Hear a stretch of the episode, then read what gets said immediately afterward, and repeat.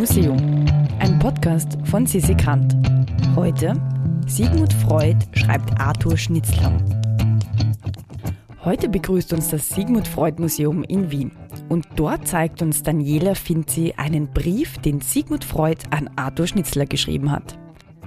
Wir sehen hier einen Originalbrief, den äh, Freud an seinen Kollegen ähm, Arthur Schnitzler im Juni 1922 ähm, geschrieben hat, eine Einladung zum Abendessen in die Berggasse 19. Schnitzler kommt dieser Einladung nach und damit kommt es zum ersten bewusst herbeigeführten Treffen der beiden Wiener. Und das ist wirklich bemerkenswert, ähm, wenn man sich denkt, dass beide in der gleichen Stadt gelebt haben, beide sich mit sehr ähnlichen Themen auseinandergesetzt haben, mit der Sexualität, mit dem Traum, mit den Wirkungen des Unbewussten, mit der Gesellschaft und ihren Moralvorstellungen, ähm, mit der Sexualität, wie gesagt. Äh, Freud selbst hat in einem, in einem Text äh, den Umstand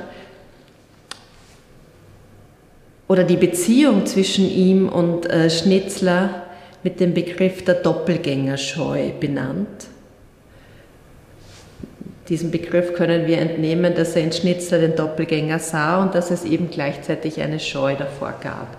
In der Schnitzler Forschung wird zum Beispiel auch von einer Vermeidungsenergie, die beide aufgebracht hätten, um sich nicht zu nahe zu kommen, gerade weil die Themen so ähnlich waren, ähm, gesprochen. Und aus diesem Umstand, glaube ich, ist auch zu erklären, dass beide Männer, die mit dem Medizinstudium, äh, dem Verfassen von literarischen äh, Texten und auch Freuds äh, Sprache, Freuds Stil ähm, zählt zu den literarischen Meisterleistungen des 20. Jahrhunderts. Hm.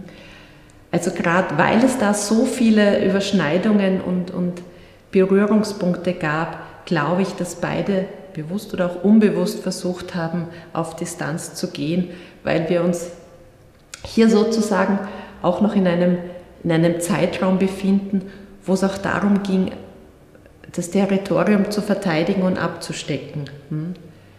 1922, hm? als Freud diesen Brief ähm, an Schnitzler verfasst, war die Psychoanalyse schon etabliert. Hm?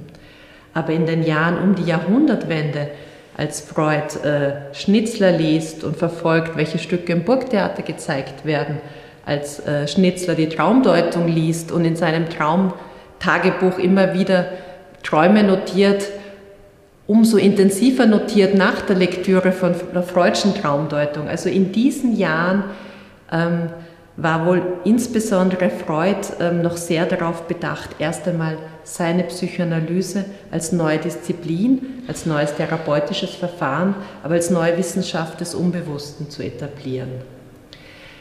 Wir haben uns ganz bewusst dafür entschieden, jetzt diesen Brief äh, auszustellen und auch auf diese, dieses ambivalente Verhältnis zwischen den beiden äh, Wienern hinzuweisen, weil wir mit unseren Gästen, die uns besuchen, den internationalen Gästen auch immer wieder die Erfahrung machen, dass es eine große Erwartungshaltung gibt, was Wien, die Fin de Siècle-Kultur angeht und manches Mal auch die eben verkürzte Vorstellung, dass all diese Protagonisten, Freud und Schnitzler und Wittgenstein und Schiele und Klimt, dass sie alle sozusagen gemeinsam an einem Strang gezogen hätten und am besten alle an einem Kaffeehaustisch saßen und debattiert und künstlerische und kreative Ideen entwickelt haben.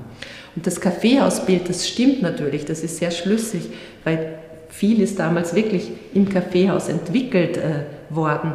Aber wenn schon ein Kaffeehausbild, dann ein Bild, wo die Vertreter der unterschiedlichen Sparten und Genres und Künste und äh, wissenschaftlichen Disziplinen an getrennten Tischen sitzen. Im gleichen Raum, man hört einander und nimmt sich wahr, aber macht nicht gemeinsames, eine gemeinsame Unternehmung. Und so ist es eben auch bei Schnitzler und, und Freud, die einander so viel zu sagen haben, die einander verfolgen, einander rezipieren, die aber sozusagen im persönlichen Austausch sehr, sehr verhalten miteinander sind. Ein scheuer Brief an den Doppelgänger. Ja, wer mehr Informationen und Überraschungen zu Kunst und Kultur erhalten möchte, kann sich jetzt auf www.immuseum.at zu unserem Newsletter anmelden. Dieser Podcast wird produziert vom Produktionsbüro Sissi Grant. Musik Petra Schrenzer. Artwork Nuschka Wolf.